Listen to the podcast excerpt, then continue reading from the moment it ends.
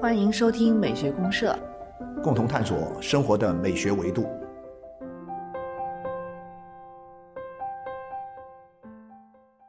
亲爱的听众朋友，大家好，我是生活美学观察家小明老师。我是可可老师，欢迎大家。好，欢迎我们的朋友。可老师，这段时间呢，刚好北京在呃举办一个国际电影节哦，啊，也是这个盛会吧。然后你看这段时间关于这个电影节的一些这个展演挺多的。呃，对对对对对。然后呢，现在呃，如果不是这些疫情影响，受疫情影响比较严重的地方的话呢，反正电影院也都正常开着了。嗯啊，然后国外好像也有一些这个有关的电影节。对，国外的像那种大型的就更多，像前段时间的这个戛纳呀，戛纳，对对对对对，而且我记得好像东京下半年还有一个国际电影节。有一个电影节我记得你非常爱看电影，基本上每个星期都要进这个呃电影院的人。我我对没错没错。我我其实特别想知道一件事情，就是您您现在也是这样每个星期呃或者经常去电影院吗？有有有电影可看吗？我感觉呃，是确确实实是这样的，就是你看这个现在这这个电影节、那个电影节，这个评奖、那个评奖，似乎好像蛮多啊啊，但是呢，这个我是自己的一个感觉，我走到电影院的，我作为一个电影爱好者的这样一个观影体验，其实并不是特别好。是啊，我我现在已经啊感觉我经常都没什么电影经可看。已经到了什么呢？未进电影院而进电影院的程度了 啊！对，但是唯一的一个什么，我最近这这几个礼拜进电影院，也都还进电影院，啊，但都不是看现在的国产片。啊我因为正这时候正在做一个这个萨姆文德斯的这个回顾展，哦，还有我们广州这个这种是值这个宝那个叫百老汇电影院里面还会有一个老电影，会现在哦这段时间放一个香港电影。哦啊，香港电影片那个港片、老啊老港片啊，那些哎呀，很多人去看。但是真正的这种新的啊这种新片新片呢，我有时候总是挑半天挑不出一个想看的。我我就是这感觉。我现在不仅是新片里面，我经常感觉挑不出我真的就是动心想看的电影。反过来，我现在没电影可看的时候，我看一些老电影呢，还越看越觉得我好像觉得我错过了 原来的一些精彩越看越觉得有味道。很老的一些电影，像你刚才说港片，我现在看一些很老的这种啊老港片，哎，我觉得挺有味道的。是是是，这样我就会就是，因为经常是这样，就是真正爱看电影的人呢，呃，他其实是这样的，又一头看这个，一头去看新片，啊，一头呢又会不断的去看旧片，嗯旧片里面一定会有很多的遗珠啊。对，而且值得啊，反复看的哇，我怎么会漏掉这个片子？然后呢，你就赶紧去把它捞过来看啊，到网上找资源啊什么的，就是这么去看。呃，这样一种看的感觉下来是什么呢？我就突然发现，哎呀，好像中国电影也有这么多年了啊，从一百来年、一百多年前吧，一九零五年。一九零五年啊，定军啊是个山谭，啊，谭派应该是剧啊谭谭鑫培的啊谭一个鑫培的一对对对个剧，，啊电军山，然后呢，用用电影的胶片去把它拍下来的，对对那是中国最早的电影，到现在已经一百一十七年时一百多年了。但你自我的个人感觉哈，我觉得这一百一十七年，目前这些年呢，嗯，当然可能是受疫情的影响啊，我对对对，们要必须国际市场也呃必须。要怪一怪怪点谁嘛哈。对如果一定要怪谁的话呢，那肯定是因为这个疫情这个罪魁祸首，啊让我们的这个电影呢近两年呢显得有点儿亮点不多。是啊，就是你那种就进电影院的那种兴奋的感觉，哇，对看见哇有好电影的那种感觉反。正我个人是感觉没呃无戏可看，对没没什么好因为电影看。我自己从看电影呢，你比如说，我就会回忆我自己这个漫长人生当中的这个 啊这个观影的历史，个人的观影历史呢。我想我们以前我是从看露天电影时代啊，就是早七十年代的啊时候看露天电影的时代，好兴奋啊！那个时候过来的，对，露天电影，露天电影你得占座呀，你得去，或者我还经常还跑到反面电影幕的反面去看看人家。怎么去放是吧？不是不是，放是在这边放着，但是你呢，你你你没看过电影幕从反面看电影吗？那正好相反的，倒过来的啊倒过来，不哦呃不是倒过来就是相反的，你你。他用的左手的时候，你在那个屏幕上看着他是在用右手。啊，我知道这啊它是一个镜啊像嘛，就是镜像，对，没啊错。明白。嗯，我我小时候呢是到电影院里面看过人家那个我们在里面放那个摇摇对摇那个就胶片嘛，那个。胶片胶片对。啊，就是那个谁的那个天堂电影院里面有那个啊，场景，有一那个，然后啊。那个对天堂电影院，然后呢，张艺谋不是也拍过什么一秒钟还是什么的那个电影吗？哦。也是放胶片，就是那个范伟演演的那个哦啊，对对对对。胶片啊，卷胶片那个。那个时候。是那个时候我也经历过，然后后来就到了现在的这种豪华影院的时代，不同时代都经历过，但是我真的会感觉到，嗯今天呢就不像以前那种感觉，每进电影院里面充满着一种期待，然后出来呢又无比的幸福。啊，就是这种感觉，满足是吧？很满足。然后，如果你觉得说这个幸福太满太满了，受不了了，你会再看一遍。啊，但是你想那时候以前，咱们一个月才挣多少钱？你得花几毛钱去反复的看一场电影，那是多么奢侈的事儿啊！没错，我宁可不吃肉，我也要多看电影。那个时候就这种感觉。他可以说，电影呢一直是咱们人民这个日常生活中最接近的一种艺术类型。艺术，如果说，因为电影是一种艺术的类型。我们说它是第七艺术嘛？对对对，第七艺术。它跟电视非常不一样。啊，有可能电视就俗了。对，电影是真正的是一种艺术类型。聊聊中国电影。的一些想法啊，包括我们觉得怎么样的才是好电影呢？对对对，我们想看什么样的电影呢？对对对对对，我们聊聊聊这个东西。那我配段音乐，我就配巴赫的音乐。巴赫，巴赫的这个。巴赫是不是电影配乐特多？哎呀，你知道吗？就是我研究过这个电影音乐哈啊，呃，在古典音乐作曲家当中啊，嗯，被。用来做这个电影的主题曲也好，配乐也好的这个音乐的这个作曲家最多的是谁呢？就是巴赫啊，我我估计是，就是巴赫。我觉得他特百搭啊，巴赫绝对百搭，对，特百搭。你不管是表达什么情绪，对对，什么都能用。你说那种啊，对上帝的崇拜的东西，那不用说了。对对对。你说那种表达人间情感的东西，也不用说了。你那种犯罪的，他都有啊。你对。你现在想象一下，你。那个《哥德堡变奏曲》里面，就沉默的羔羊，沉默的羔羊，那哥们在，呃，霍普金斯给那哥们在那个那个揭天灵盖的时候，就是放下的就是巴赫的《哥德堡变奏曲》，哎呀，那个画面太诡异了，特别和谐哈，他又很和谐嘛，真的是。觉得。然后你换任何一个其他的曲子都不行。你看完这个之后，有人有朋友尝试过，就把这个画面呢。换成别的，把它消了音，BGM 消了音，对对对，把那个再配上其他的，他试过五六种不同的音乐，都不行，都不行，啊，最后一放还是这个《歌德堡变奏曲》，当当，哇，这个圣咏一起来的时候那种感觉。太奇妙了，所以我今天也就找了一段这个啊巴赫的这个音乐，当然我用的不是哥德堡变奏曲，因为我们听过。然后找巴赫的这个呃乐队乐队组曲啊，一共四首，他乐队组曲一共有四首乐队组曲，按先后吧，我们就就听第一首。先听啊第一首的开头，然后再听第一首的结尾。这首这个乐队组曲呢，大概有人统计过，大概是至少有二十多部影片用过。做这个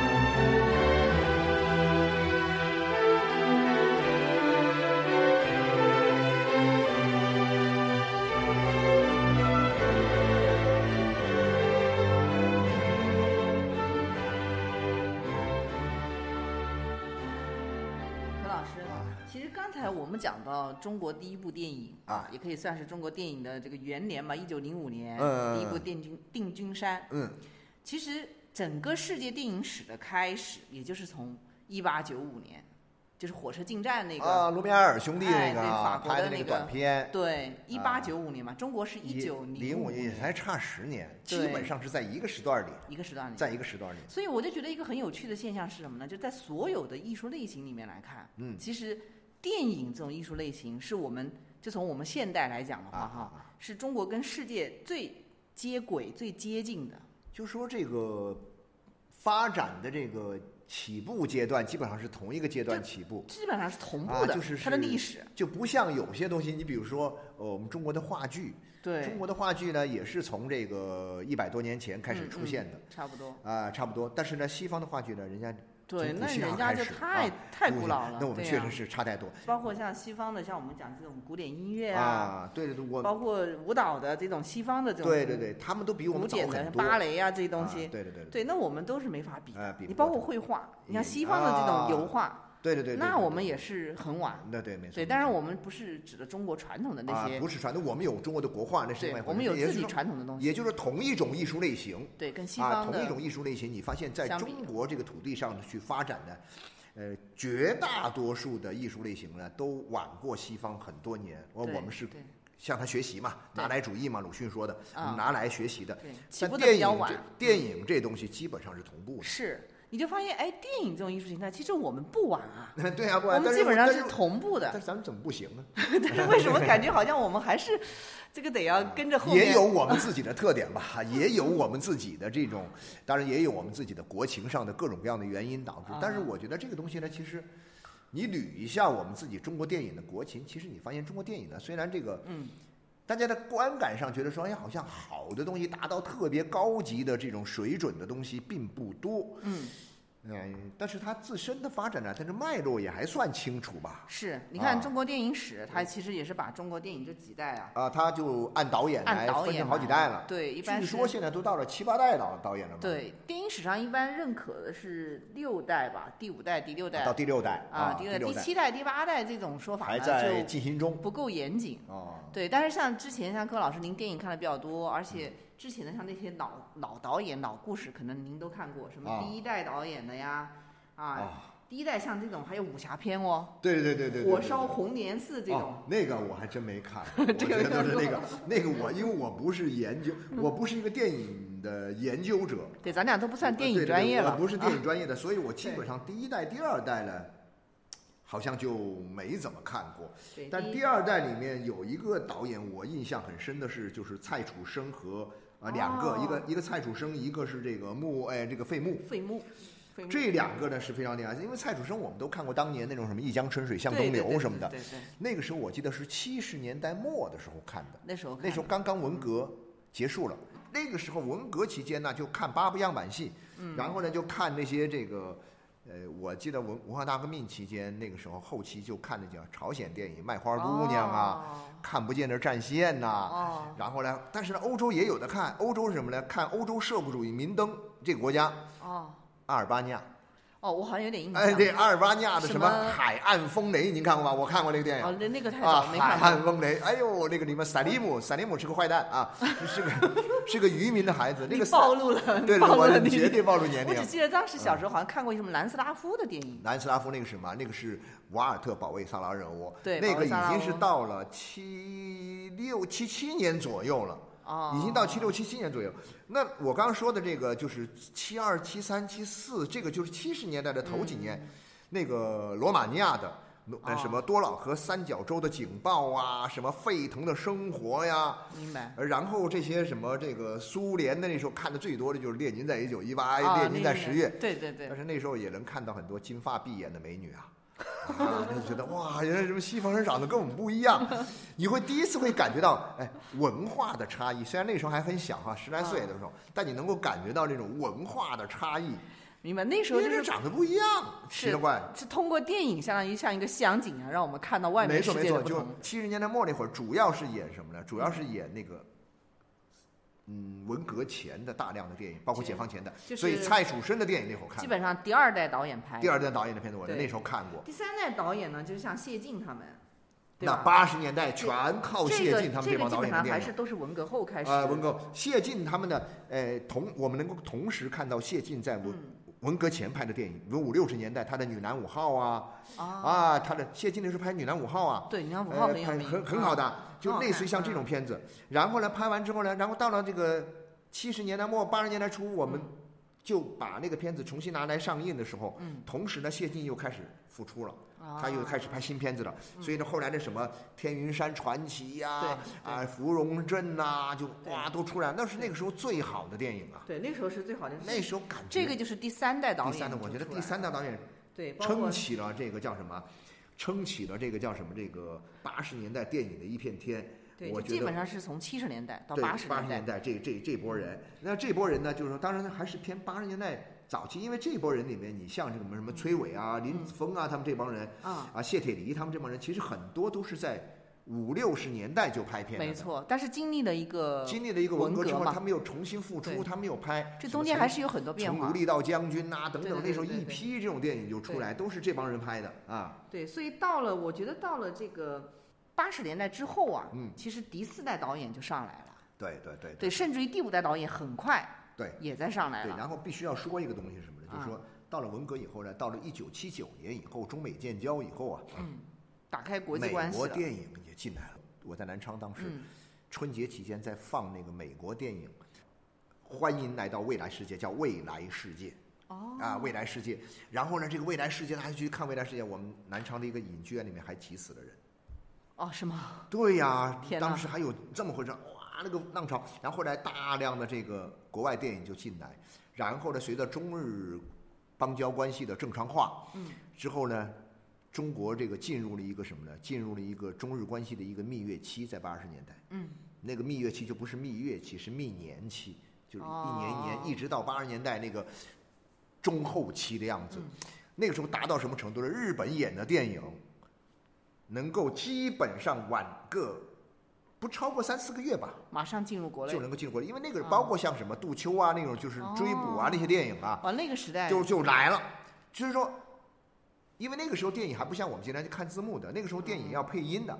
电影配音它一个制作过程，电影译制的这个制作过程还是挺复杂的，但那个时候的效率奇高。啊，所以我们那时候电影院里面第三代、第四代导演他们，呃，他们这个拍的片子，在电影院里上映，嗯，然后呢，大量的外国电影也进入进来。进入进来，啊经过配音制作啊，进入到中国的电影院来，哇，那时候真是琳琅满目，这是八十年代的一个黄金年代，就是对，这看电影，就是这就是就是看电影。第三、第四，第四，然后后面紧接着第五代导演第五代导演了这就是中国的一个黄金时代。第对五代导演差不多是八十年代毕业，因为这帮人八二年基本82上就是就七七级、七八级，在北京电影学院的七七对对北京七八级，他们出来之后呢，八二级毕业的，就毕业了，八二年八二届就毕业了，陈凯歌呀、陈凯歌呀、张艺艺谋啊、啊田壮壮田啊，壮壮啊，呃，什么张建雅、张黄建新啊，这边一个数一数二第五代，第五代。闪闪发光的第五代。那时候片子，他们就开始慢慢的在国际上也拿奖了，对得到了世界的认可了。你像包括像，你就像那个什么那种，呃，黄土地呀、红高粱啊，就都陆陆续都拿了国际大国际奖当很大奖，嗯，都拿了国际大奖。相比家那时而言，第四代就没这么光芒万丈。没有没有没有，其实第第四代也有一些导演还没有。在这个方面呢，还没有跟国际接轨。那个时候的说法叫，那个时候的说法叫走向世界，那时候还没有完全走向世界。就相当于说，中国当时跟走向世界是这帮人，对国际接。轨度还没有那么好。你像第四代里面，比如说像这个黄建中、吴对对对吴。天明，啊，吴天明就拍老井的那个导演，哦，那个吴天那个还不错，老井真不错。对呀、但是呢，你看那个时候，谢飞也是这个我那个时候我最喜欢的第第四代导演是什么？是滕文骥。哦，滕文骥拍的有一个片子，那就是什么呢啊？叫《都市里的村庄 》，里面有一个女演员叫殷婷如。哇，你都记得这么清楚，哇，滕文骥的电影有一种独特的一种城市感和诗意，我觉得得那个时代很少有这种电影，就是嗯你可能有很多的那种题材上的限制，啊、嗯所谓的限制局限性吧，就是你拍农村呐、拍什么什么题材。但是呢，滕文骥的电影能拍出城市感，因为他拍的是上海，啊，那那蛮难得。上海会有都市感，但是在上海里的那些棚户区里面，那些工人住的那种生活，哎，都市里的村庄里面有很纯真美好的东西。您现在看电影呢，它不一样。你你看今天电影院的那些新的电影呢，就是纯看电影。啊，但是你看那个时代的电影呢，你可以去了解那个时代对啊，你可以去更好的去把自己的这样一种观影的一种个人的体验呢，从一种娱乐的嗯。私人娱乐的这种层面呢，把它提高到什么呢？提高到一种人文认啊知人文认知的高度。对，对我其实实一直有这种感觉，我觉得电影有一个很重要的功能，它跟其他的很多艺术类型是相似的，就是它有一种历史语境的问题。对对对对，就是像我们看一张画，对对吧？我们看米开朗基罗这张画，你其实是要回到那个文艺复兴才能看的。到那个时代，对对，对，他会把你带进那个里面。那那电影也是如此，比如说你现一样的，更更直接啊，对更有效啊。影像它更丰富，就比如说你看《小城故事》，对，你像那啊个一江春水哈，对对呀、你你看这样的影片，它是要把你带进那个，像你刚才讲看那个都市里的村庄，对呀，它要带进没错没错。带进那样的一段是，是是它历史写在纸上，它只是一个抽象的东西。然后对我前不久我前不久我一个朋友也也也跟我说，他说，哎呀，他说因为陪一个朋友去，因为他他在他在江西工作，他陪一个朋友上庐山，嗯，陪一个朋友上庐山的话呢，他就说。因为到了庐山有一个叫庐山店电影院，那我这朋友就带着他上山去看，带着另外的人去看这个电影的时候，啊，然后说哇，恍如隔世啊，顿时说对人生有了很多新的理解和认识。对对对看看那个时代，七十年代末那个时代的人们的一种爱情，对，还不是那那个片子也真的是拍的特别好。对啊，郭凯敏和张宇演的对对嘛哇那时候特别你看经典看那个时候的人，别的我不说哈，我是说各位爱美的年轻人哈，你去看看那个时代的年轻人的美，啊，那种质朴的美，那种阳光灿烂的美。对，哇，是发自内心的美，根本不是那个手术刀或者说是那个化妆品给你整出来的美，对，根本不是那种流水线的美，不是不是，它一定是有特色的、张扬的。哇天哪，那个嗯虽，然章鱼我也很喜欢，但是它没有殷婷如喜欢啊，我更喜欢殷婷如，对，没错，啊。但是呢，我就觉得那个时候的女，还有像当时的，比如说演员宫雪，哎呀，哦那个纯情的不对对对得了啊！对对对。我们回到导演上啊，来回到导演上，其实我感觉相比较而言呢，第五代导演呢最为光芒四射，但是也是因为他们刚好逢上了一个特别好的时代。时代红利，对，因为他们刚好都走向国际了嘛。对对对，没错没错所以从这个角度上来讲呢，像张艺谋啊、陈凯歌，当然也都确实是非常优秀、非常厉害的导演了。嗯嗯，相比较他们的前面的前四代导演来讲的话，这一代导演我觉得特别幸运，第五代导演。对对对对对对对对吧没错，第五代，第四代呢有点点弱。第四代就是，当然，就刚刚说的滕文骥啊、黄蜀芹呐、对黄建中、吴天明，他们虽然也有很多好的作品哈，嗯，但是呢，总觉得它夹在一个什么呢？它夹在一个上下，上下，就是一个第三代是前面的一个高峰，对对对，文革前是文革前，包括甚至嗯是解放前，对，甚至一解放路，发展下来，到了第三代导演这个谢晋他们这一代导演这儿，达到了一个巅峰状态。嗯嗯，然后中间呢有一个小小的停息之后，第五代崛起之后，跟国际一接轨，嗯。哐，一个新的天地打开。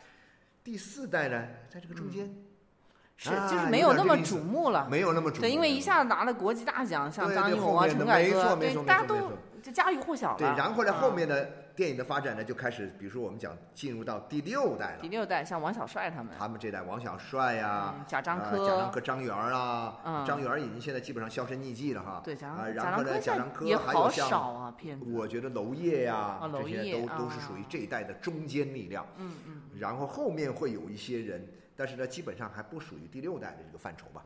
但第六代的范畴，我会觉得说给我们那种感觉是什么呢？比如说，在第五代的身上，我会感觉到他们是在拍一个电影。嗯但是到了第六代呢，我觉得他们是在通过电影去探索生活，是啊挖掘人性。嗯，所以我我感觉我有这种第感觉第六代很厉害，是吧？就是第五代、第六代，其实他们之间有这样一个区别的，嗯就是第六代嘛，这帮人他们也是在拍电影，嗯，但他们那种拍电影的那种，呃，感觉哈，就是我我包括看他们作品的感觉。他好像投入的自我的这个部分更多。更多，就是说他像是你就会发现导演在这个时候呢，他已经不是一个简单的，他的力量更大。对对对对对，导演是一个眼睛，或者说你甚至可以把它理解为一把手术刀。就是一个摄像机。是一个摄像机，然后呢，他通过这个东西切入到他认为是要切入的生活的这样一种啊这个深深层里面去。对对我们看他的电影呢，就仿佛有一种什么呢？仿佛我们也戴上了一个眼镜啊，啊，戴上了一个眼镜。我们透过这个眼镜，电影这个眼镜呢，我们去观察我们自己的生活，嗯我们去思考我们自己的自我和人性。对。但是呢，第五代导演的电影的时候，我们会沉浸在那个世界里面。嗯，他好像为你打造了一个世界，对，但是离我们的生活呢，总觉得有点远还是有一点点远吧哈对。我看完那个《黄土地》之后，啊。我看完《黄土地》出来，从电影院出来说，哇，我失魂落魄，我找不着北。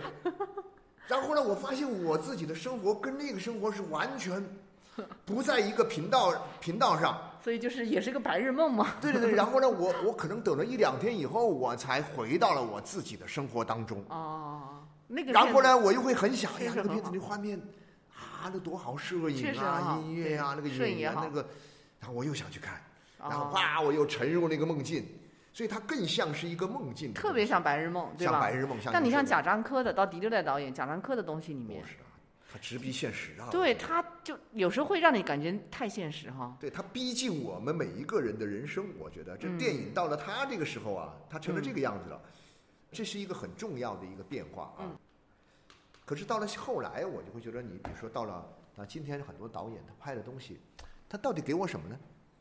我不知道。也许有的时候他给我一点娱乐，但这个里面其实有一个争议哈，柯老师，嗯你觉得电影是不是越偏这种喜剧效果啊、娱乐效果啊，它就是越不够艺术、不够高大上，走偏了呢？呃，我觉得艺术是这样。或者越偏商业化，越越说明它就那我举个例子不是真正的电影啊那我们说一些商业电影很很厉害的商业电影，《肖申克的救赎》是商业电影吗？人家好莱坞都是做当然是商业商的，它都是商业电影啊。可是人家那么厉害，对不对？但是它也有很多很偏门的东西。那你像法国人拍的很多，你甚至包括像伍迪·艾伦那些东西，啊，伍迪·艾伦的东西，你说他商不商业？他也是商业啊。它但是呢结合的很好，它又很文艺啊很，文艺，对他，又结合的很好啊。像诺兰那种片子，啊也很哇，好，那烧脑把你烧的死去活来。盗梦空间那种，盗梦空间，但是他又不光只有盗梦空间那一种烧脑片啊，对对对，人家那种什么敦刻尔克那种片子，电影呢，它虽然是一个艺术，嗯，但它并不是说是一个高高在上、阳春白雪它的艺术它不，是那种它已经是二十世纪的艺术。有一种艺术呢是这样的，在这个大的艺术概念里面，我认为什么叫艺术呢？就是说它能够给你带来一种审美的享受，但是又不会让你觉得粗俗不堪的东西。嗯我其实就就这么简单。然后呢，也有这里面也有一些比较特别的内型化的，是什么呢？就是说那种属于一种观念型的，对，就啊艺术观念型的观念电影这种电啊影呢，呃，如果各行各业都有对，就如果说完全不有了，也也不行。但但是要全是这种也受不了，并不是说只有这种电影才而是艺术是不应该是主流。嗯，包括像我有些传统电影的一些大师的一些电影，说实在的，我也我的艺术水平比较差，我的水准不够。啊、像没有你看像像什么 像那种就是说实在的，我第七封印那种电影，哦，哎呦天哪，我我看下来什么感觉？我得认认真真憋足了劲儿，我得带着一个研究者的目光去看，我才能看得下来。我真，我弄个爆米花什么的坐在这儿，我没法看这电影。那个肯定那种电影绝对不能吃爆米啊，花。对对对，你看不了的。你包括侯麦的，其实有很多都侯麦当然我觉得已经觉得很不错了。呃对，但是也也还是但有是我觉得一些些就是电影有点偏。你就说你能够触及到他那些最根本的、最高级的层面的东西呢，你那你嗯你有这造化，你有这水平，那是恭喜你。啊，但是呢，你没这水平，你也能在一个你的水平里最基本的层面上，我觉得也能够把这个电影看得津津观观观看它，啊津津有味，对，所以是吧？通俗化的这种娱乐感的，肯定是它的主要层面不。能让我出戏。我现在就是觉得说，这个电影跟戏剧是一样的，你不要让我出戏。很多搞笑片搞得不好笑的原因是我一搞笑我就出戏，我就很讨厌这种出戏的。出戏怎么样？说明你没搞到家嘛，你没把我搞到这个笑笑这个里面去。啊，你得把我搞进去。所以说我经常讲的，我们现在电影人他有些东西真的是缺的。我现在想哈，因为我们啊经常聊这些东西的时候，不能光聊自己的这点儿对，啊，这个人的爱好。比如说，我就会觉得是我们要注意什么呢？如果说有电影工作者听到我们的节目之后啊，嗯呃，就全当我们提一个观众的意见吧。啊，我就觉得说，我们现在电影呢有几个少是要引起重视的嗯，啊。第一个呢是什么呢？现实生活这个题材没错。拍的少，你有没有发现，电影完全跟我们的生活是抽离？没关系啊。对呀、就是完全你在电影里面找不到你的一个生活对，情境拍的好像也是生活中的事儿，但是这个生活你你说我为什么说那个第六代的导演厉害了？嗯，他拍的，比如说贾科长他拍的那个什么站台小舞，都拍的是那个山西那个小地方的事儿。但你很有代入感。但是我拍完之后，我看完之后，我就会用那种眼光去去逼近我自己的生活。对他很有代入感。我都没到过那个地方，我我都没去过那个地方，但是我觉得他就能够让我逼近我的生活呀。可是我们今天很多电影，你看上去哦，这个街那个街，这个餐馆那个那个房间，好像就在你好像身边。就在身边，但是你觉得我操，这这是哪儿啊？这，这而且主要是这个人东西啊他他的为什么根本就没兴趣看一下去对他这个人的这种种种，跟我的就好像不像是我们一种世没错没界里的人，错没错，这这个是是很可怕。当他然你会说现现实题材的片子，他在这个审片的时候要求很高。要求高那，你就不能不审啊，你还得审，就就就你还得，你总能找到办法嘛，啊，是吧？这是一个核心问题啊，这是核心问题。对，这是一好咱们救不了。对对。你要这样说起来，那莎士比亚就不存在了。莎士比亚当年那个审查制度多严呐！对，莎士比亚这个审查制度，我认为比我们今天的审查制度严多了。我告诉你，主要电影真的很难，为什么呢？因为它的那个试错成本太太高高了。假如说我们那么辛苦的做一个东西，它最后因为这个突然种种问题对被毙掉的话，那那这个东西不管是演员、投资人，这个好，这是怪怪别人哈。那第二个，第二个，第二个少，我认为是什么？我必须要说的是什么呢？就是说，我们的电影啊，探索性太少，想象力没什么探索性，没有想啊象，力，这没有中国当代艺术的通病，当代艺术其他都一样，都一样，都缺乏活力，缺乏创新，缺乏想象。对打开你的想象力，这个去这跟我们美育的教育有关啊，跟我们美育教育有关 是吧？对对对对对对对，我觉得探索，当然这种探索是多方面的，艺术上的探索啊，人性上的探索啊，生活上的探索啊，其实是一个全方位的探索。这种全方位的探索呢，就是我们不能安于现在的这种呃既定的一些东西。因为我就举个例子来说，这种缺乏探索性的东西。你要是说我们现在居然有些电影里面去用一些网络的这种这种呃网络的梗，梗啊，用一些网络的梗来这个讨好观众，来吸引眼球，我觉得这个太操蛋了，这个太弱智了。你要是能够创造新梗，那是你的本事。啊，对，你去用旧梗，啊，你说你反映生活，你在里面偶尔有一点可以，嗯，是吧？生活中本来有这种东西嘛他他。有时候，但是你不觉得这有你不觉得这中间会有时差吗？你现在很多东西很火的一些梗，你没两天就过时了呀。嗯，我要去问度娘才知道这梗是什么意思，对不对？你这个东西，你真正的探索是去到一个无人区啊。